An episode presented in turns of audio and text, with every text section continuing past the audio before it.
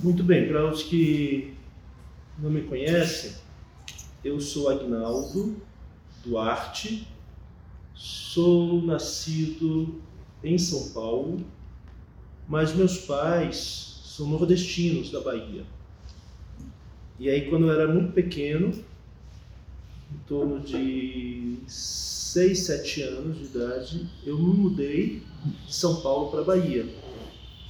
E na Bahia, convivendo com os meus parentes, primos, pessoas que frequentavam muito a igreja, despertou em mim um desejo de frequentar, de participar, de querer rezar, de querer estar mais próximo das coisas de Deus e, sobretudo, queria fazer a primeira Eucaristia, coisa que quando eu morava em São Paulo eu não tinha tanto interesse, mas ali convivendo com os meus parentes, com as pessoas que frequentavam essa comunidade no interior da Bahia, foi aí que despertou o interesse de querer participar. E cada vez mais nessas atividades de catequese, eu fui vendo outra imagem de Deus.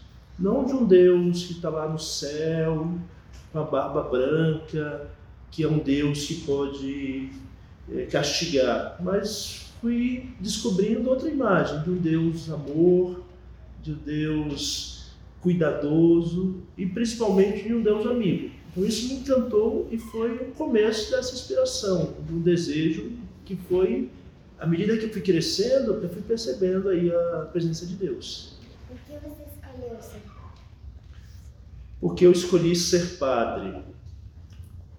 Escolher não é fácil diante de tantas coisas, de tantas pressões da vida, seja pelos nossos pais, pela, pela sociedade que nós vivemos. É, escolher, a gente pensa que é sempre querer ser o melhor, né? escolher uma coisa que vai trazer um benefício, recursos materiais para a gente mostrar para os outros. Então, essa, esse processo de escolha foi difícil, mas eu fui descobrindo essa dimensão vocacional à medida que eu fui é, respondendo sem saber esse futuro tão inseguro. E aí eu posso dizer para vocês que a escolha veio é, a partir de, de observação mesmo em torno de mim. Eu sentia que uma dimensão forte da minha vida era uma dimensão espiritual. Ah, eu sempre fui uma pessoa que observava as coisas, que escutava e tentava entender, e olhando para o meu interior, eu fui sentindo que a entrega seria traria felicidade e paz no meu coração se eu escolhesse esse caminho de ser padre, de servir aos outros, né, de me colocar a serviço das pessoas. Então isso me dava muita alegria quando eu pensava em, em sair de casa, ir para outro lugar, mesmo com medo no coração, me deixava muito contente em perceber, olha, eu posso ser, fazer diferente, eu posso ser um semeador da paz, eu posso falar de Deus por onde passar. Então, dessa forma, eu fui fazendo essa escolha que a princípio foi uma insegurança, mas à medida que eu fui dando os passos, eu fui crescendo e fui entendendo e fui confirmando o chamado de Deus. É, você já participou de algum evento de padres? Participei de muitos eventos.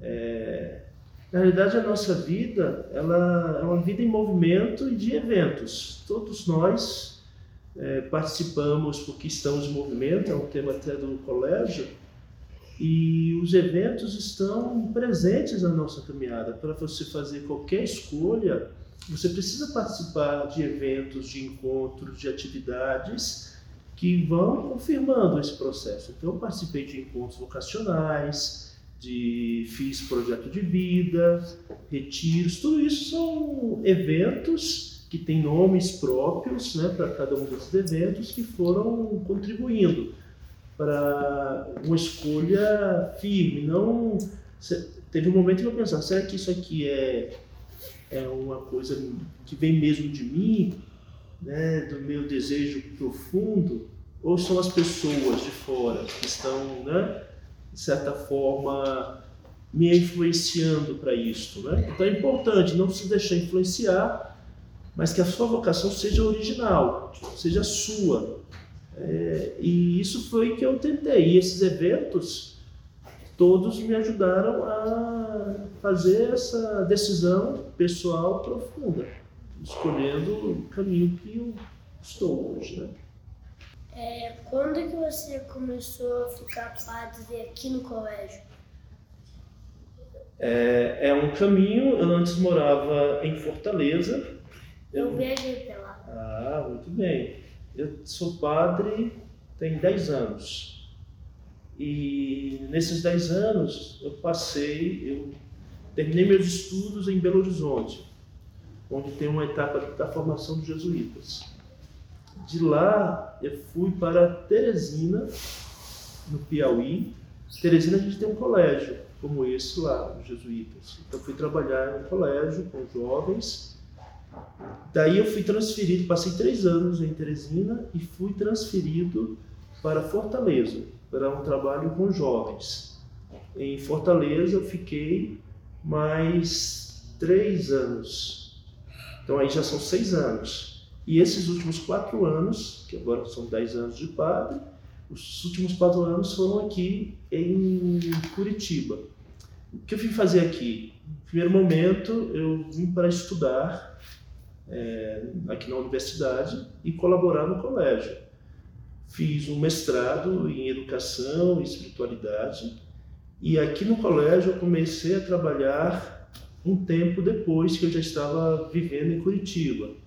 Então, oficialmente, eu trabalho no colégio há uns dois anos e meio, por exemplo, estou aqui. E trabalho com a catequese, formação humana e colaborando com a pastoral, assim como o Felipe, né, que está aqui contribuindo com as pausas nacianas, com essas atividades que fazem. Mas o que, que é, fez você querer ser católico?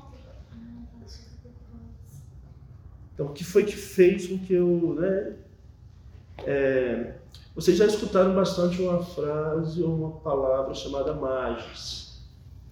Magis, que significa, do latim, vai significar fazer bem as coisas, fazer melhor, e eu percebo que eu percebo que a vocação é um serviço a um amor maior, a um amor mais, a uma entrega pela vida. E o que foi que fez com que eu realmente desejasse ser o que sou? Quando eu fiz, eu falava para vocês no início que eu comecei a despertar foi na, na igreja fazendo catequese de primeira Eucaristia. Na Bahia na Bahia. Então, quando eu estava na catequese, no final já da minha catequese para fazer a Eucaristia, aí na missa, antes de receber a primeira comunhão, o padre que estava celebrando fez uma pergunta e pediu para a gente, é, antes de comungar, fazer um pedido. A pergunta era: é, por que você vai fazer essa primeira Eucaristia? Porque o que te levou a fazer estar aqui para fazer a primeira Eucaristia? E a segunda pergunta, foi o pedido que ele pediu, foi o que, que vocês vão pedir agora, nesse momento, antes de receber a primeira Eucaristia? Aí eu fiquei preocupado, o que, que eu vou pedir diante de tantas coisas? Eu não posso pedir qualquer coisa, tem que ser uma coisa bonita, uma coisa verdadeira, profunda.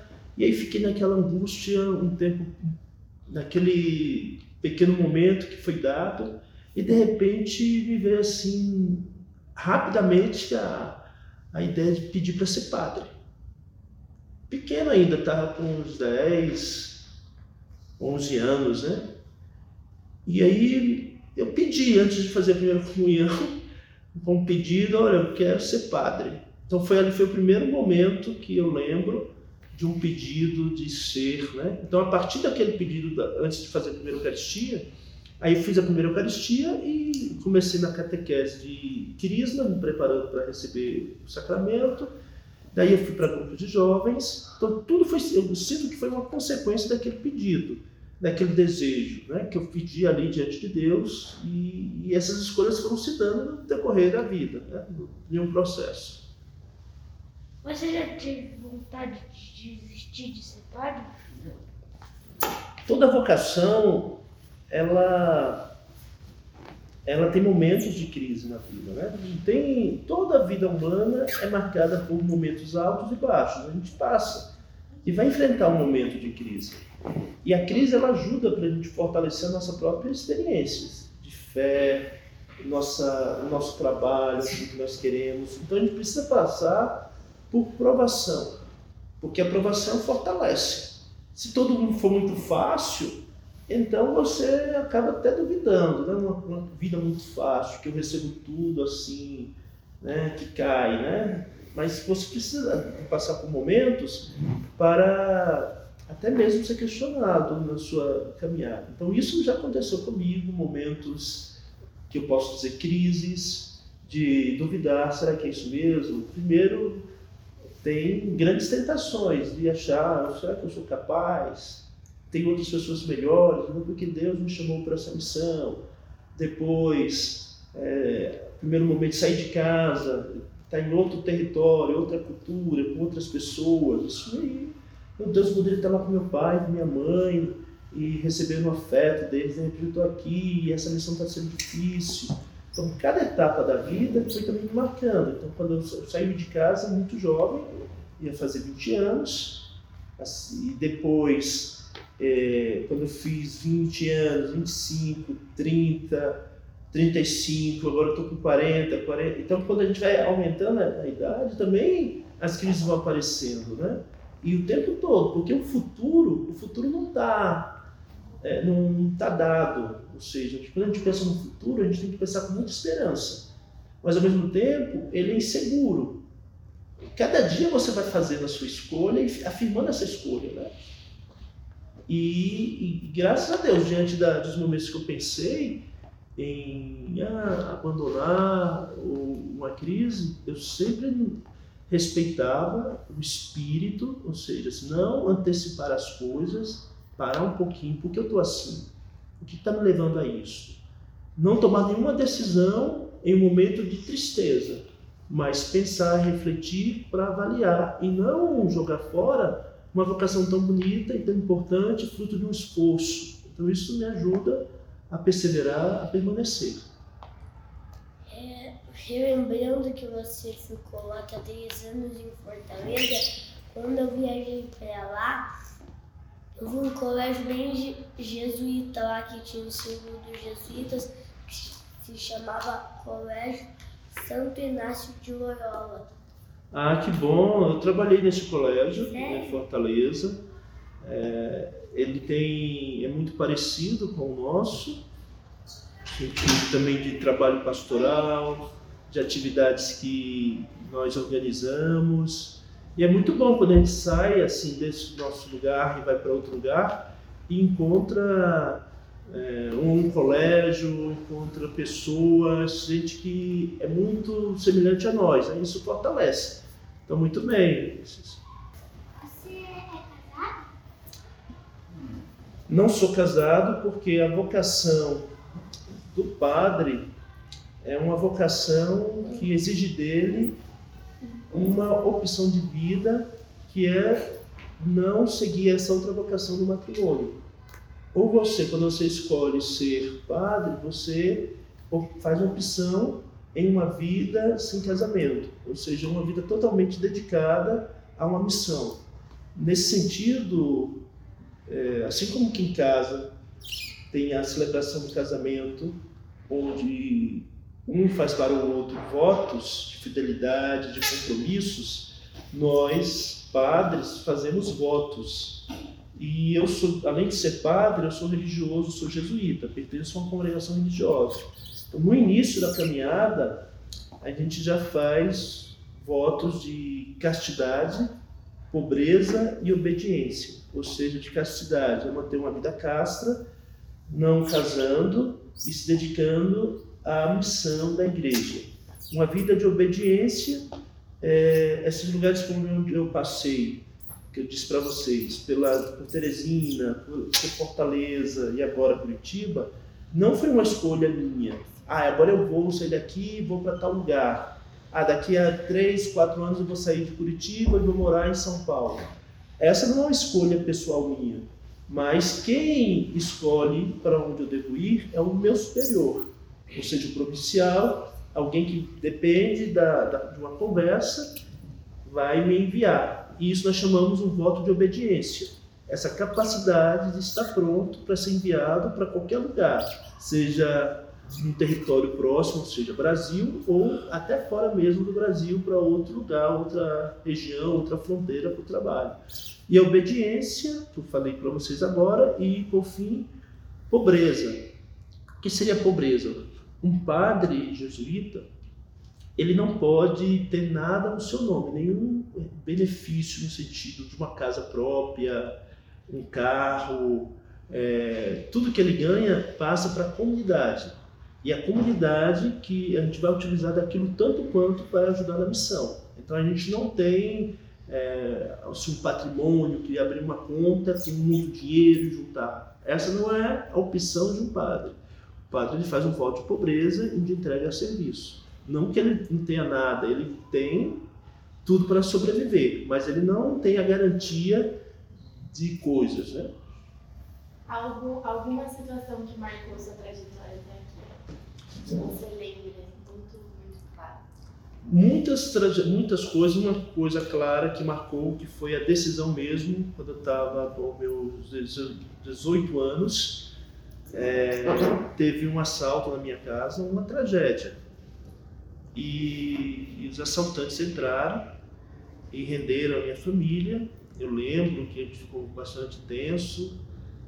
E aí, naquela situação assim, de medo, de pavor com os assaltantes, eu expressava assim, naquele momento, falei, não, por favor, não façam nada comigo, porque eu quero ser padre, que eu vou ser padre. Então, eu lembro assim, naquela fase, então isso me marcou e foi algo que me ajudou a, não, acho que esse é o caminho mesmo, né? E no momento de desespero, o que veio na minha cabeça foi a, a ideia de ser padre.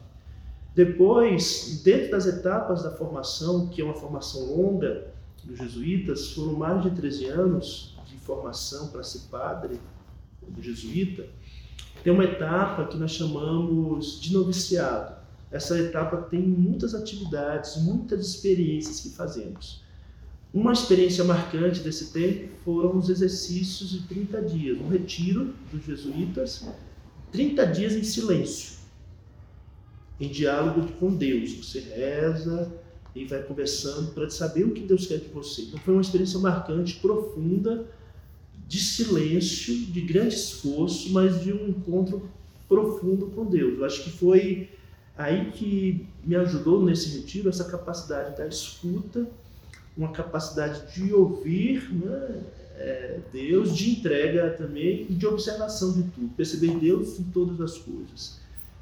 E ainda dessa etapa, é algo que tem como experiência a peregrinação, uma caminhada que a gente faz de mais de 400 quilômetros, que em torno de leva de 15 a 20 dias, onde a gente vai como mendigo pedindo isso eu fiz no interior do Ceará, para um centro de peregrinação chamado é, Juazeiro do Norte, onde tem lá uma devoção Padre Cícero. Naquela época que eu fiz, estava uma região muito seca, e a gente só levava uma mochilinha com uma Bíblia, com um, um vaso de água, com um cajado, e ia pedindo. E foi um, um grande desafio, no sentido de pedir e não poder falar que não era assim, ah, eu não posso dizer que eu sou seminarista, eu tenho que dizer que eu sou um peregrino que estou indo para um lugar para dar uma promessa. E aí não encontrar apoio, tem gente que olhar para a gente com desprezo, tem que dormir na rua. Então isso me marcou profundamente pra, no sentido de me colocar também no lugar do outro, do que sofre. Sentir-se também na pele de quem tem algum tipo de preconceito, por julgamentos. Então isso me ajudou a crescer e a ter um olhar generoso com o outro, né? não julgar, né? ter um olhar profundo né, com relação às pessoas. Então, são pequenos fatos diante de tantas coisas que marcaram. E depois, assim, o grande que me marca, a própria celebração dos meus dez, dos meus da minha ordenação de padre, né? Então, um momento depois de tanto esforço, de 13 anos, então eu estava ali com minha família, porque as pessoas pensam, mas você não vai ser mais padre? Tantos anos que você está nessa formação. Então, no dia da minha ordenação, que eu me ordenei, foi um momento muito, acho, muito bonito, profundo e de entrega, né?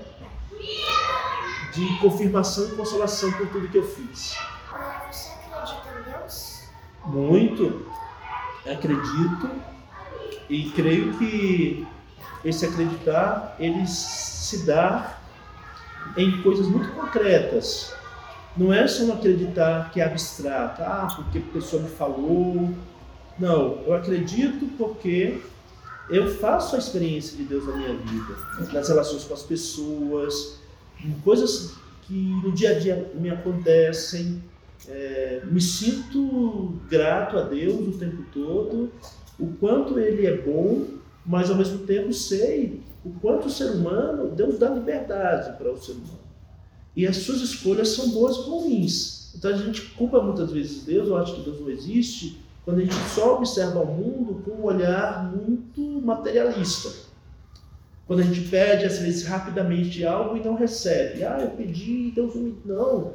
Deus ele é um pai bom, ele sempre vai dar coisas boas. Então, se você faz o pedido naquele momento que não chegou, é porque não é para aquele momento. Então, esse meu acreditar em Deus está sobretudo em perceber que Deus ele está no céu, mas está sobretudo também na nossa relação com os demais. Deus está nas coisas bonitas que acontecem, momentos de felicidade na nossa própria vida. Quando a gente a capacidade de amar o outro, de ter um coração sensível. Então isso é amor. Ou seja, é a presença do próprio Deus no nosso meio. Você tem, você tem alguma certificação assim, internacional de padres? Nós temos recebemos uma carteirinha que é importante saber, assim, um certificado, porque quando eu chego, por exemplo, em tal lugar, vou celebrar. Até para não ter um, uma pessoa se passando né, pela figura do padre, falsificando, né? Então, é, não se cobra. Então, você tem um registro, sim, é, principalmente na arquidiocese. Eu cheguei aqui em Curitiba, então me apresento ao bispo e aí tem um documento que me dá autorização para celebrar, para estar aqui. Então, ninguém pode estar no território e falar que é padre sem ter essa autorização. É importante conversar. Com relação ao um certificado internacional, eu pertenço a uma congregação religiosa que ela é internacional, que são jesuítas, que não estão só no Brasil, mas estão espalhados pelo mundo inteiro. Nesse sentido, por onde nós vamos, nós temos uma certificação como jesuíta, para a gente se apresentar, ah, eu vou celebrar fora, é, eu tive, eu morei um tempo na Espanha. Então lá, para algum momento, a gente precisa dessa, dessa identificação, né? Da, e aí a gente usa a carteira do jesuíta. Não é uma carteirada, né? Mas é uma carteirinha que se utiliza para alguns momentos quando são pedidos para nós. É, alguma, alguma coisa de, de sério aconteceu com você? Tipo, uma coisa séria, alguém, alguém que você não conhece te agrediu? Alguma coisa séria aconteceu com você? Olha, coisas sérias acontecem o tempo todo que a gente é chamado para, de repente, mediar situações da vida. É, seja conflitos com pessoas, situações que acontecem, que você passa e e precisa ter uma resposta. É, então, acho que há conflitos o tempo todo e as pessoas veem o padre como um reconciliador nos momentos de conflito, né? Então, sim, eu já escutei muitas histórias, já me chamaram para fazer o caminho ali de mediação entre situações que aconteciam. E uma coisa recente que foi que me aconteceu que eu vou falar com vocês, uma coisa séria. É, eu, eu, cheguei há pouco tempo de uma experiência que eu fiz fora. Eu, eu morei na Espanha para uma etapa final, nós chamamos de terceira aprovação. E nos últimos dias eu fui para a Itália.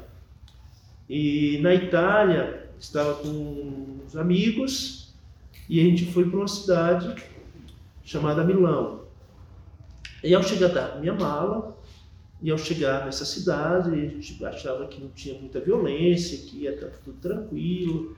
Eu saí do, do, do trem e cheguei numa estação para pegar o metrô. E aí, lá com esse período que a gente precisa mostrar documentos, a carteira da vacinação, que pedia naquele momento, o passaporte. Então, peguei a minha carteira, tinha muitos documentos, um pouco de dinheiro, fiz, mostrei e coloquei no, no meu bolso de trás.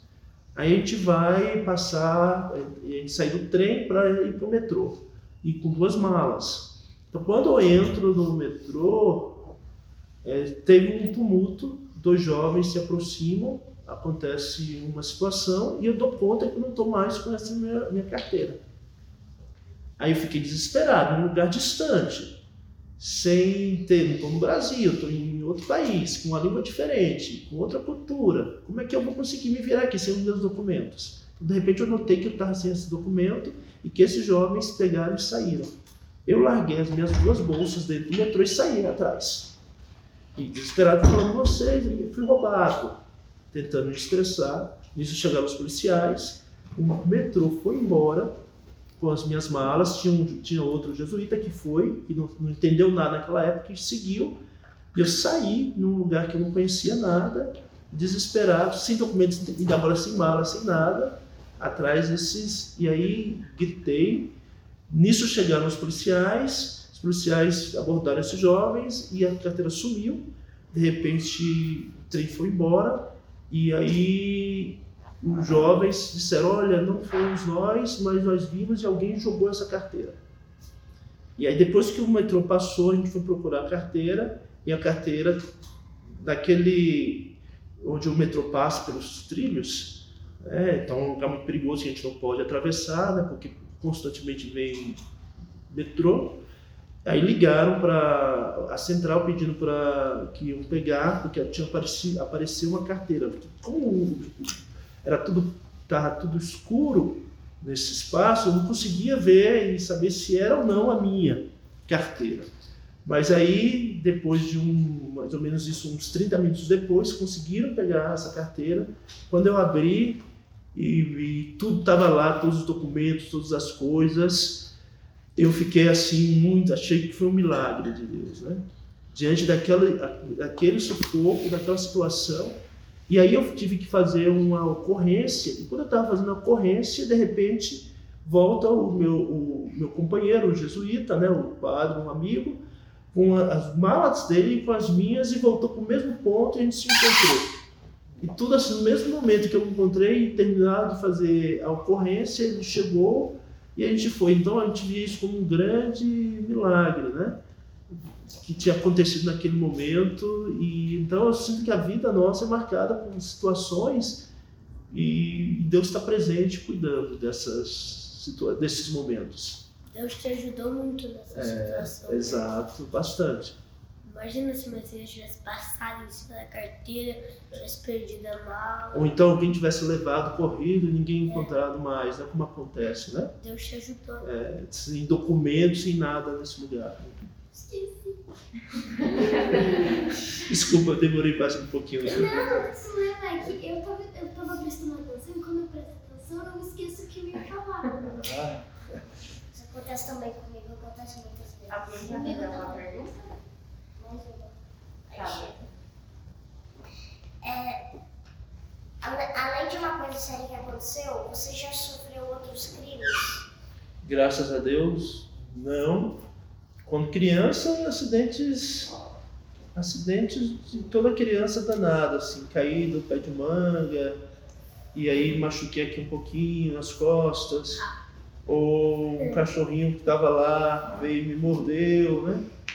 Essas coisas assim, como pequenos acidentes, É. mas nada, nenhum momento, nunca enfrentei uma situação de alto risco, tal, entendeu? Quanto tempo você estudou para ser padre? Para ser padre, tem é um bom tempo de estudos. É, tem, aí eu vou falar aqui rápido, se todo, se na realidade no total são 13 anos. Primeiro ano é um, um, ano de saída de casa, nós chamamos de comunidade vocacional, que você vai ver se é isso mesmo. Primeiro ano é isso, é um ano de experiência, para saber se há vocação ou não é. E aí você é aceito na etapa seguinte, que duram dois anos, então são três anos agora, que nós chamamos de noviciado. O noviciado é o tempo de muitas experiências na linha espiritual. Eu falei para vocês sobre os 30 dias, sobre peregrinação, sobre estudos profundos sobre a vida de Santo Inácio, sobre coisas da Companhia de Jesus. Terminando esses dois anos, eu fui para outra etapa, por mais dois anos, que nós chamamos juniorado, que é o tempo que hoje talvez seria o tempo que prepara a gente para é, para a universidade. O juniorado é um tempo de formação humana. Lá eu me identificava muito com poesia, com a arte, com atividades que nesse tempo nós fazemos. Então, estudamos bastante literatura, é, história, não só história do Brasil, mas história universal. Então, são dois anos intensos de grandes experiências. Então, aqui já são cinco anos. Depois desses cinco anos, eu começo, vou para a universidade. Faço três anos de filosofia. Né? Então, ó, cinco, seis, sete, oito anos. Com oito anos, então, três anos de filosofia. Filosofia, a gente sabe, estuda a sabedoria, estudamos os grandes filósofos, a importância de estudar esses pensadores, né, discutir sobre questões éticas, humanas, sobre moral, né, antropologia, são disciplinas que estudam sobretudo o ser humano neste mundo, né, procurando ver as lógicas a partir de cada período da existência humana. Terminando esses esses três anos, então oito anos, eu fui para uma experiência que nós chamamos de magistério. Porque no, no passado, todo jesuíta precisava ter uma experiência da escola, porque a, a educação é um dos carismas dos jesuítas. Então, o magistério consiste em um tempo trabalhando com educação, colaborando na catequese de uma escola, ou uma obra social, como nós falamos. Então, passei dois anos trabalhando em uma comunidade vocacional. Então, oito, nove, dez 10 anos. Depois eu volto, vou novamente para a universidade para mais três anos de teologia. Teologia é a ciência que estuda o sagrado, as coisas de Deus. É, assim como filosofia, assim como outra, outras ciências, a teologia ela é uma reflexão sobretudo sobre os mistérios, sobre a revelação de Deus no mundo. Então a gente vai estudar e aprofundar estudos sobre a Bíblia, sobre cristologia, sobre liturgia e coisas também que eu vou celebrar enquanto padre, seja os sacramentos, é aprofundando tudo isso. Nós chamamos teologia que dura três anos. Então, tudo isso aí, 13 anos. Depois desse tempo, então, que eu me ordenei padre. Então, são 13 anos de formação e essas são as etapas que eu descrevia para vocês como, como você se sente ser padre? é, como eu me sinto? Me sinto pequeno.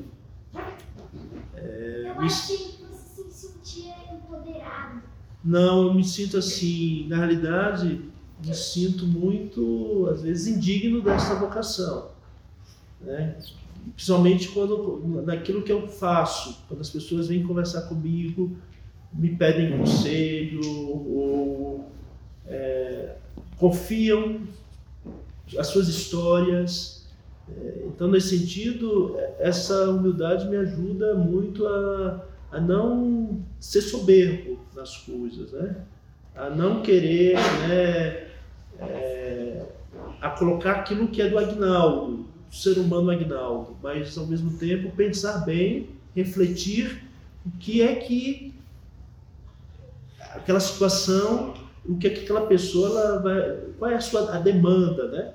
Nesse sentido é, é uma é uma grande tensão sempre, porque encontrar a vontade de Deus diante das questões humanas. Como é que Deus vai fazendo leituras diante da vida, diante de cada pessoa. Então essa acho que é sobretudo eu vejo é, é, me sentir padre é saber que eu tenho uma capacidade de comunhão nesse sentido de agregar pessoas, de crianças, de jovens, de adultos, e colocar para falar sobre tantas temáticas. Então, isso é, uma, é um dom, essa capacidade de gerar comunhão entre as pessoas.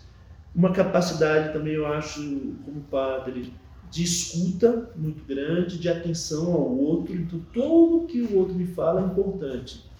Eu não posso, uma pessoa falar comigo, eu não estar atento a ela. Eu tenho que estar atento o tempo todo. Então, isso exige de nós uma atenção profunda ao outro, com a sua história, com as suas coisas. Então, quando mais, quanto mais eu presto atenção, mais eu sou capaz de ajudar.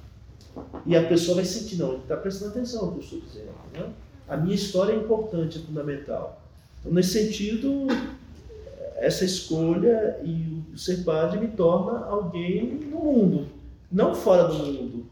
Ah, o padre parece que está fora, ele não está fora dessa realidade. Não, eu estou dentro dessa realidade e da realidade das pessoas. E converso com essa realidade com todos.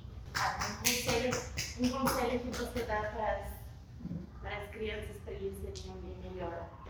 Essa é uma. Para ser mais. É. Então, até pensava aqui, quando eu vim aqui, que eu vou conversar hoje com as crianças, né? Então, sinto que a vocação é a expressão do nosso amor, magis, né? Pela vida. Se a gente ama a vida, se a gente ama as pequenas coisas que a gente recebe, sejam os nossos pais, sejam os nossos amigos, sejam as pessoas queridas. Então, se a gente ama tudo isso, então a gente vai procurar escolher aquilo que é melhor para servir melhor aos demais. E, e espero de vocês, enquanto crianças que estão crescendo, que possam estar atentas a este mundo, porque na realidade não tem, quando a gente fala vocação, a gente não tem um GPS, né, um, um algo é, tecnológico que vai nos levar direto ao caminho da felicidade da paz. Mas esse percurso, esse caminho a gente vai fazendo na vida, à medida que a gente vai caminhando. Então não é uma coisa tão simples. Agora eu quero, eu quero chegar a tal lugar para ser feliz. Então vou colocar lá no Waze que vai me conduzir a esse lugar. Não. Você tem que fazer o seu caminho cuidando do seu coração, fazendo bem, acolhendo o outro, é, valorizando a vida, é, escutando, observando. Então, não só observando o caminho um mapa já pronto, mas observando as coisas para onde o meu coração está me indicando. E não só porque meu pai, minha mãe, ou que essas pessoas estão querendo me obrigar para ser isso. Não, tenho que também seguir meu coração. Se é uma coisa boa, se, esse, se isso que eu quero é uma coisa boa, que vai transformar a vida, vai transformar o mundo, então eu sigo. E sem medo. Mesmo que, às vezes, esse futuro não seja tão, tão claro para nós. Né? Então, esse é o meu conselho. É, estar com o coração tranquilo, o coração, escutar o coração e saber para onde esse coração quer conduzir. Ou seja, não um coração marcado pela raiva, pelo ódio, mas um coração cheio de amor. Então a vocação é a expressão desse amor mais magis, ou seja, dessa vontade maior de querer fazer o bem, de querer estar com os demais e servir neste mundo, colaborando para um mundo melhor.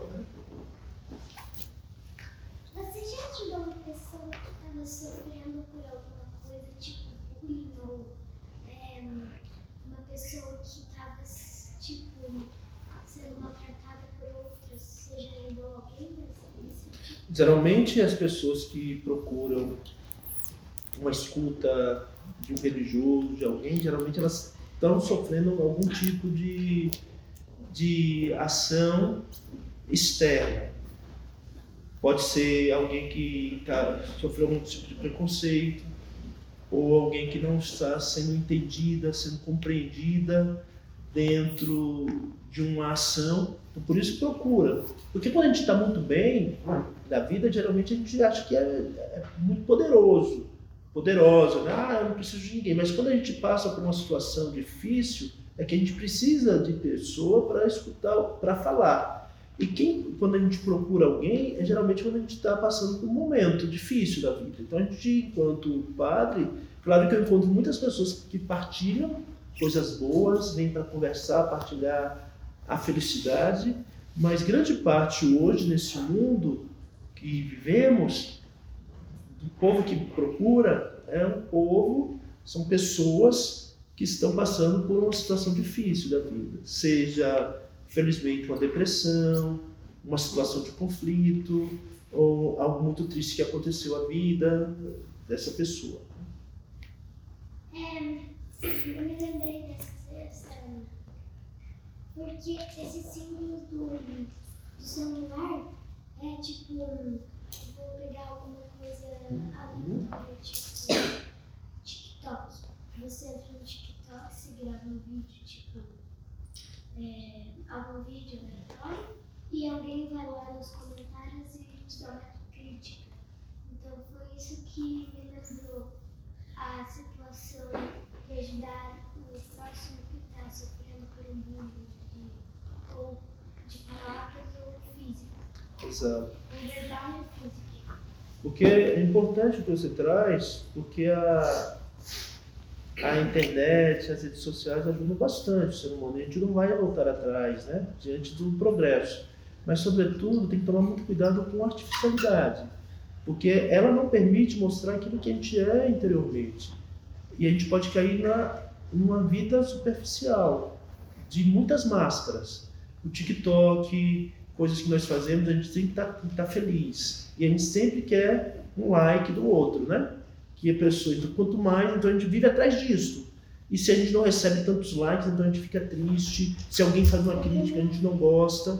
Nesse sentido, a nossa vida é maior. E se a gente não está com isso dentro da gente tranquilo, se eu não estou assim, ah, eu não preciso, ah, vou fazer isso, estou feliz. Mas se alguém vai me criticar, não vamos agora ficar triste.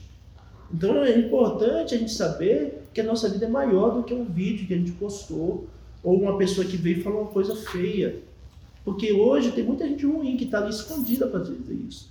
E tem muita gente que é superficial. Tem gente que mostra, às vezes, uma, uma imagem, uma fotografia que não corresponde àquilo que está passando. Quantas vezes a gente, a gente, quando é criança, a gente é espontâneo. Mas vai crescendo, vai perdendo a espontaneidade. Quando a gente, você está tá tudo bem com você, a gente acaba fazendo as coisas muito mecanicamente falando coisas por educação ou então por, por, por fingir. Né? Todo dia, bom dia, bom dia, mas será que de fato a gente dá um bom dia prazeroso? Né? Ah, que máscara eu saio para a escola hoje? Né? Eu não estou bem, mas eu não posso mostrar para a minha professora, para os meus colegas, as minhas fragilidades. Então eu me escondo. E, então o meu interior não corresponde àquilo que é o meu rosto, aquilo que eu expresso numa foto. Quantas vezes a pessoa tira uma foto não, dá um sorriso. Aí você dá um sorriso, mas aquele sorriso não está correspondendo àquilo que está passando dentro de você. Sim, ser tipo. Depois eu isso. A sua família apoiou você na sua decisão de ser padre? No início, muito difícil para eles porque eles não entendiam, porque na minha família não tem ninguém tão religioso assim, que tivesse uma referência de alguém, né? Ah, um padre, uma religiosa. Não, é um pessoal que vai para a missa, vai para a igreja, mas não tem ninguém que era tão firme nesse sentido de, a ponto de ser um padre. Então foi muito estranho. Depois meus pais pensavam outras coisas a meu respeito, no sentido que queriam outras coisas. Meu pai desejava que eu escolhesse outra profissão, que essa profissão tivesse fosse rentável, né? Que depois levasse as coisas dele adiante. Então eu rompi com, uma, com um desejo do meu pai, da minha mãe que queria que eu casasse, que eu tivesse filhos, uma formasse uma família. Então, nesse momento, quando eu falei que queria ser padre, foi difícil deixar falar para eles entender porque quando a gente fala de vocação é sempre um mistério né, de Deus. Mas como é isso? Como explicar profundamente? Então não é fácil explicar né, o desejo de alguém que quer ser padre. E aí a saída de casa foi muito difícil. Nos primeiros anos de voltar na minha casa, sair, e não entender, né, meus pais, todo esse processo. Mas com o passar do tempo, meus pais foram vendo a minha alegria naquilo que eu fazia. Eu fui também abrindo também a minha própria vida, aquela vocação para eles. Eles começaram a frequentar os ambientes que eu estava. Minha mãe viajava para todos os lugares por onde eu passei. Minha mãe ia me visitar. Então, percebi que eu estava feliz, contente. Então, isso foi bom, porque começaram a aceitar. E hoje eu sinto, meu pai já está faleceu, mas minha mãe, ela é muito contente e fica muito empolgada e, e fala para as amigas. Ela tem um orgulho de ter hoje um filho padre, né? Mas não foi desde sempre. Foi um processo e a partir da minha felicidade, daquilo que eu estou fazendo, ela foi percebendo e, e apoiando. Esse, esse, esse exemplo que você deu, que seus pais te apoiaram, alguma, algum descendente que você conhece é, já, já. Ai, como é que eu posso pronunciar isso? Já, tipo, ele morreu? Algumas pessoas, eu entendi, eu entendi a partir de dois, dois, dois lados. O primeiro, tem muitas pessoas que apoiaram, que não estão mais aqui, que já foram, padrinhos, pessoas queridas, amigos, é, tanto religiosos como parentes. É, também sinto que a partir da, da minha vocação, outras pessoas despertaram a sua vocação. Isso é bonito, assim, pelo seu testemunho, pela sua presença, pode mostrar porque eu não posso também ser, né? Igual, porque eu não posso também fazer, escolher essa vocação. Ah, ela não é tão difícil assim, é possível. Ela, é, ela pode ser também trilhada por outras pessoas. E, e lá em casa, por exemplo, tem um sobrinho o Álvaro, ele adora estar na. Ele é pequeno, mas ele adora ser acólito, né? coroinha, que vai para ajudar, auxiliar o padre ali, né? E, e, é bonito assim de ver na minha família gente que segue uma experiência de fé, que reza, que se apoia a partir dessa de tudo que aconteceu na minha caminhada, né? Então é uma corrente do bem. O bem que você faz isso vai ter repercussão em muitos lugares.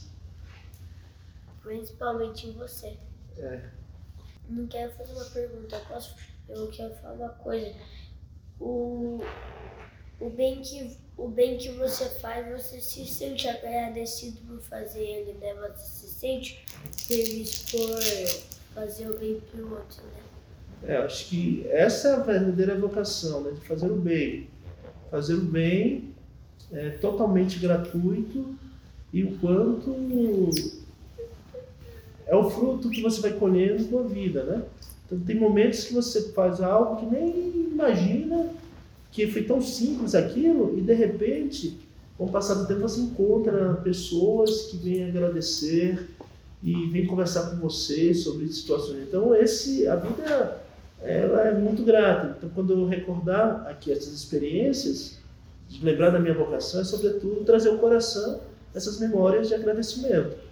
E devemos, não só o Padre, mas todos nós devemos fazer na nossa vida uma verdadeira vida de agradecimento por tanto bem recebido. Né? Nós fizemos outro dia a Semana Inaciana de agradecer. E agradecer coisas. Então a gente tem que. A gente pede bastante, né? tempo todo a gente está pedindo, mas a gente tem essa dificuldade de agradecer. Então, fazer um exercício de agradecimento e agradecer a Deus por tantas coisas que nós recebemos, isso é um dom, um dom de Deus. Você se sente feliz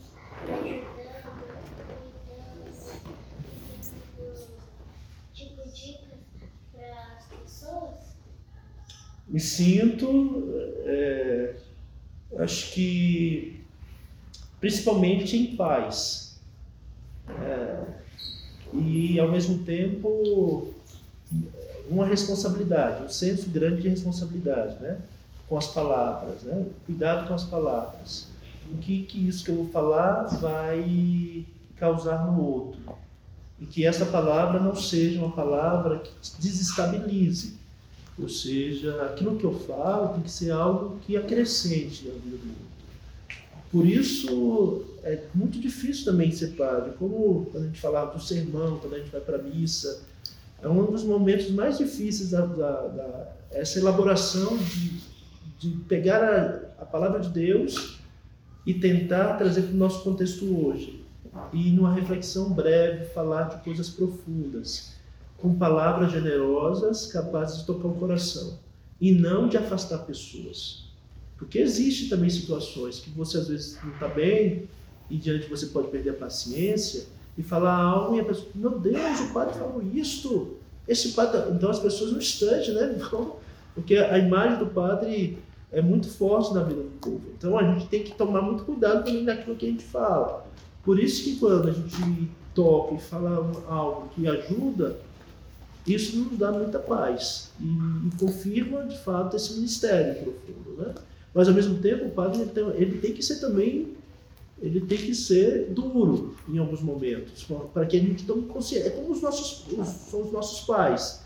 Eles nos amam, mas tem momentos que quando a gente faz uma coisa que não está bacana, que a gente pisou na bola, o pai vai lá e fala uma coisa que às vezes a gente fica né, ali, mas isso é para o bem. Então o padre, ele também precisa, em algum momento, falar algo que ninguém disse. Eu não posso falar só simplesmente o que você quer escutar, mas eu tenho que falar uma coisa que você precisa refletir e aprofundar. Então esse é o, o grande desafio, né?